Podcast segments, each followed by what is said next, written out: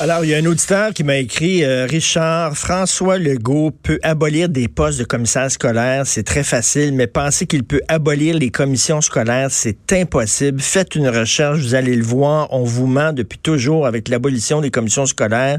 C'est une game politique car c'est impossible de les abolir complètement. Ils peuvent couper des postes ici et là pour montrer bonne figure, mais ils ne peuvent les abolir. Bon, ben, on, va fouiller ça. Steve Fortin qui est avec nous d'ailleurs. Euh, Steve, blogueur, chroniqueur au Journal de Montréal, Journal de Québec. Salut Steve. Hey, salut, comment ça va? Très bien. Qu'est-ce que t'en penses, toi? Écoute, on va, on va, ça a l'air que les commissaires scolaires, on va tirer un plug là-dessus, mais, mais on va regarder les élections scolaires pour les anglophones. C'est un peu bizarre, ça. Ah oui, tout à fait. Moi, j'ai beaucoup, beaucoup de difficultés avec ça. Puis euh, là, on crée une iniquité démocratique. Euh, ça va être difficile de défendre ça devant la population.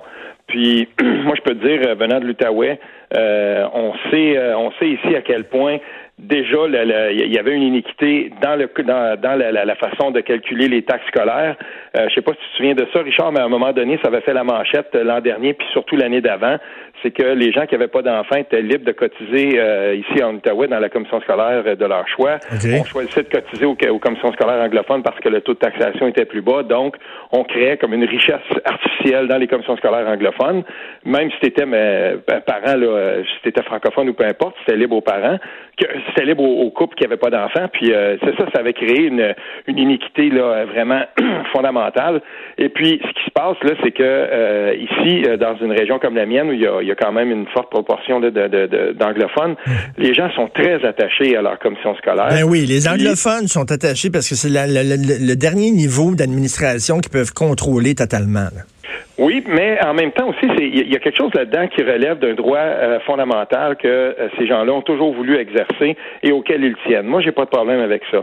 Si euh, si le, le, le, gouvernement Legault dit bon ben parfait, on va abolir les commissions scolaires, on va abolir les postes de commissaires scolaires, il faut qu'il y ait là-dedans une, une, une, équité, puis il faudra que ce soit pour tout ben le monde. Ben voyons donc, tu, les francophones pourront plus voter, mais les anglophones vont pouvoir voter. Ça n'a aucun sens. Ça passera pas ça. Puis j'ose espérer que les gens vont, vont comprendre que là une iniquité et, qu'il faut euh, il faut absolument que euh, ce soit la même chose pour tout le monde, que cette organisation là soit la même pour tout le monde. Ben oui, c'est je disais là, ça c'est typiquement CAC. Hein? Regarde avec la loi 21, on fait une loi 21, il y aurait plus de signes religieux, mais on met une clause grand-père.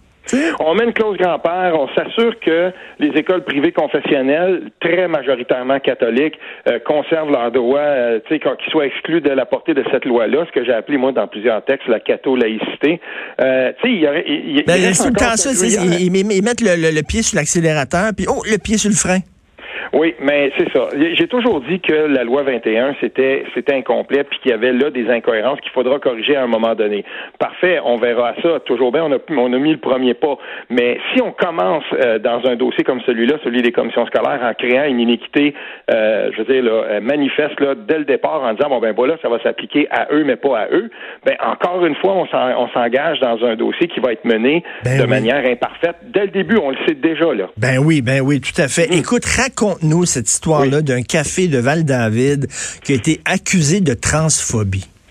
Ben écoute, euh, je suis. Euh, on m'a envoyé une, une lettre, euh, une lettre qui avait été écrite par par quelqu'un. J'ai pas le nom de la personne qui l'a écrit, sauf que le propos, lui, était était très intéressant, donc je l'ai partagé.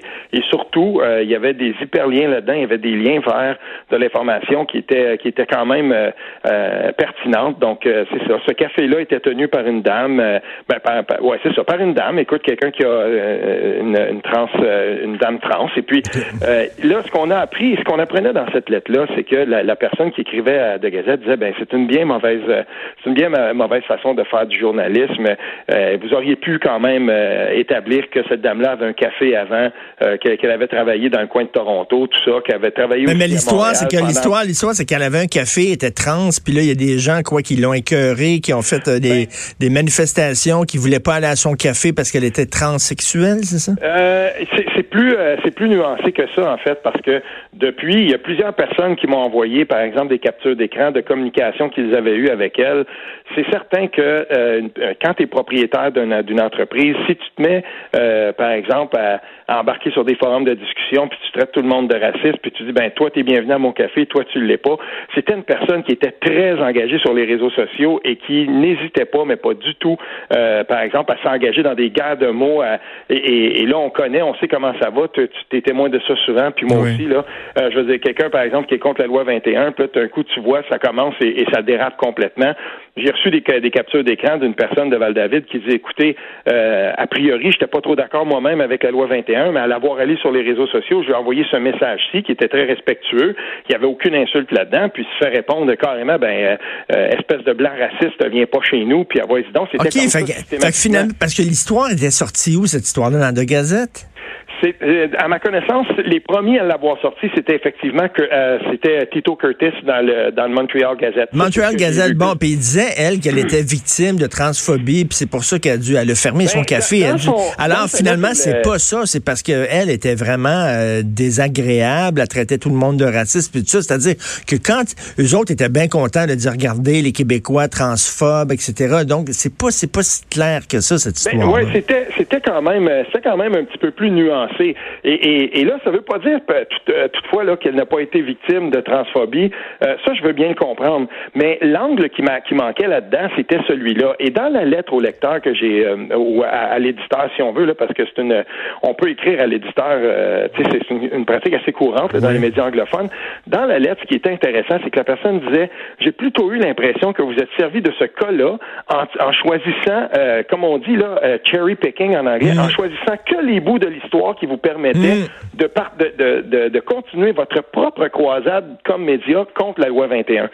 Et, et, tout ça en étant étayé de plusieurs sources, par exemple, où on disait, ben, euh, Vice, euh, Vice News avait déjà fait un article sur cette personne-là à Toronto euh, et tout ça. Donc, il y avait quand même un historique. Donc, on a choisi des morceaux de cette histoire-là, puis on l'a présenté de manière, à, encore une fois, à faire passer les, les, les, méchants québécois pour des xénophobes, pour des racistes, pour tu Connais, tu, connais, tu connais, tu connais l'expression anglaise euh, Don't let, don't let the facts uh, get in the way of a good story. Là, Tout à en fait. disant, ben, tu sais, c'est la même affaire que Radio-Canada avait fait avec l'enseignante sikh qui avait fui le Québec. On avait oublié de dire que cette fille-là, c'était une militante professionnelle qui faisait partie d'un groupe qui militait activement contre la loi 21. Ça, on l'a, on l'a pas mis dans le texte. on le fait passer comme euh, une citoyenne ordinaire, tu sais. Ah non, non, non, non. Et, et, aussi quelque chose d'autre, je tiens à le mentionner parce que euh, c'est un de mes anciens enseignants, euh, je veux dire euh, au Cégep, là, le philosophe Michel Rémy Lafont, l'écrivain aussi. À un moment donné, c'est quelqu'un qui est dans le domaine de l'éducation postsecondaire depuis très longtemps. Puis il, il, avait envoyé quand même une information qui était très intéressante par rapport à cette enseignante-là. elle n'était pas qualifiée pour enseigner au Québec.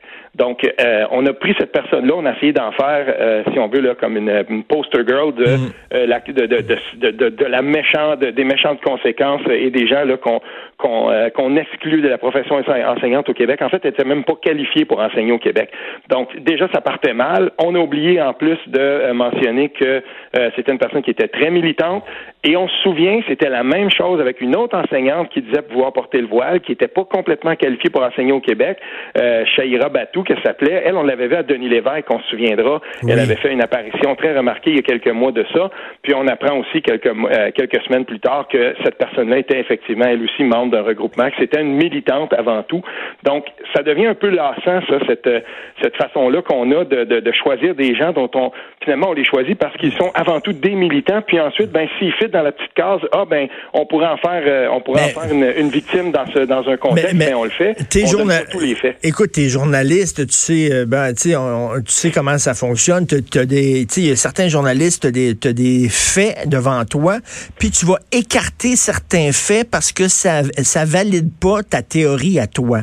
Fait que toi, tu pars avec une théorie, puis tu dis, ouais, il y a des faits qui valent, tiens, je les mettrai pas, ces faits-là. Je dirais pas qu'elle est une militante, je dirais pas qu'elle était pas apte à enseigner, puis tout ça, parce que ça va contre l'idée que je veux mettre dans mon texte. Ça, c'est des textes qui sont, tu sais, on parlait d'une enquête orientée dans l'UPAC, mais ça, c'est des textes qui sont orientés. C'est-à-dire que le, le, journaliste décide de retenir certains faits, puis d'écarter certains autres faits pour donner un swing à son texte. N'écartons pas une chose quand même, euh, Richard, c'est que euh, à l'heure où on est présentement et, à la vitesse où l'information circule et les impératifs de publication. Tu sais, tu veux que ton site internet, peu importe quel média, là, tu veux que ton site internet soit dynamique. On, on, on, poste les textes là des fois euh, peut-être plus rapidement qu'il ne le faut.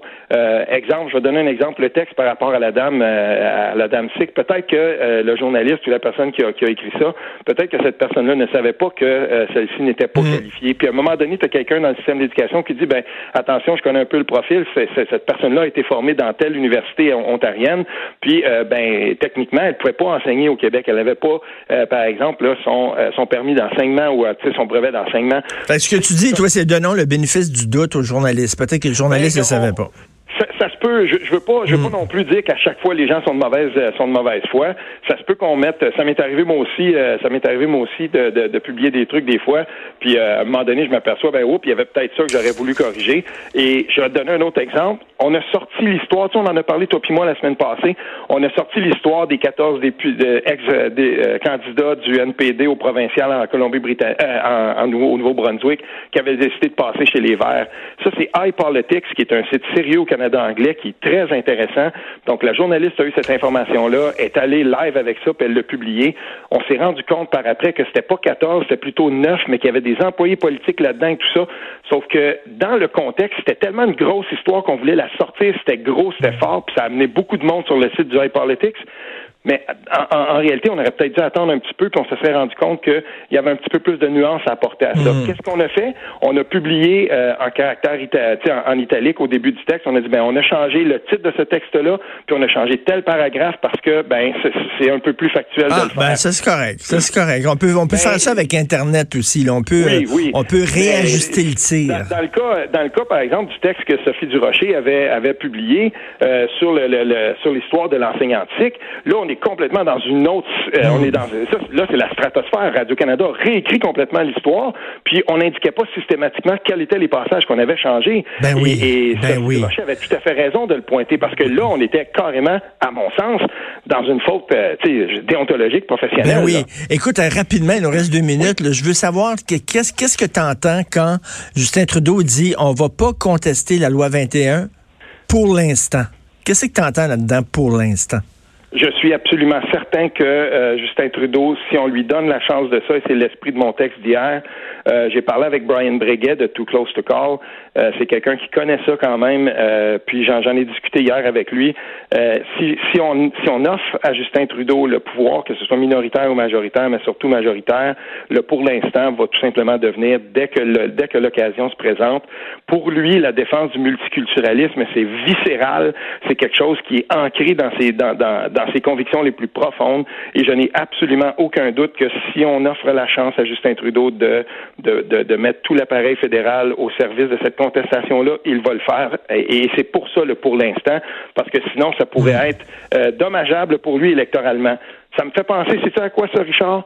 Si Québec solidaire avait eu les, les, les couilles, si ce parti-là avait eu les couilles de dire, nous, on, on va pas appuyer l'idée de la laïcité au Québec, puis, euh, en fin de compte, nous, on veut, euh, tu sais, s'il y avait la position qu'ils ont en ce moment, s'ils l'avaient changé avant les élections, parce que tout le monde savait qu'ils s'en allaient là, ça leur aurait coûté électoralement, puis peut-être que dans des comtés comme en Abitibi, puis à Sherbrooke, puis ailleurs, ou même à Québec, ça aurait fait mal. Mm. Donc, ils l'ont pas fait, puis ils l'ont fait après. Et, et, ça, je trouve que c'est d'un cynisme absolument décourageant. Ben ben oui, ils l'ont fait après. Euh, ben oui, ils ont, changé, leur, ils ont, changé leur euh, fusil d'épaule après avoir, après les élections. Euh, Écoute, je, Sol Zanetti défendait encore l'idée qu'on puisse, dans certains cas, empêcher, tu sais, contraindre, en tout cas, empêcher les signes religieux, même lors de son assermentation comme député. Puis c'est venu après. Il y a là un cynisme absolument hallucinant. Et, je trouve que dans la position de Justin Trudeau, il y a un peu de ça. Il y a un ben cynisme là-dedans. Il y a un peu de ça, c'est-à-dire que, ouais, là euh, pendant la campagne, on ne se prononcera pas, mais vous pouvez être sûr qu'après les élections, une fois ben, qu'on... Pour l'instant, franchement, je pense que c'est assez évident. Là. Ben euh, il faut absolument qu'il le dise euh, et, qu'il établisse quelle sera son, sa stratégie pour les quatre prochaines années. Va-t-il mettre tout l'appareil fédéral au service de cette contestation-là, oui ou non, et, qu'il se, se, qu'il se positionne clairement? Écoute, on te lit toujours avec plaisir. Je trouve que tu es en feu ces temps-ci. Tu, fais d'excellents textes, de super bonnes réflexions. Merci beaucoup, Steve ben, Merci, Richard, et salut à tout le monde. Salut à tout le monde.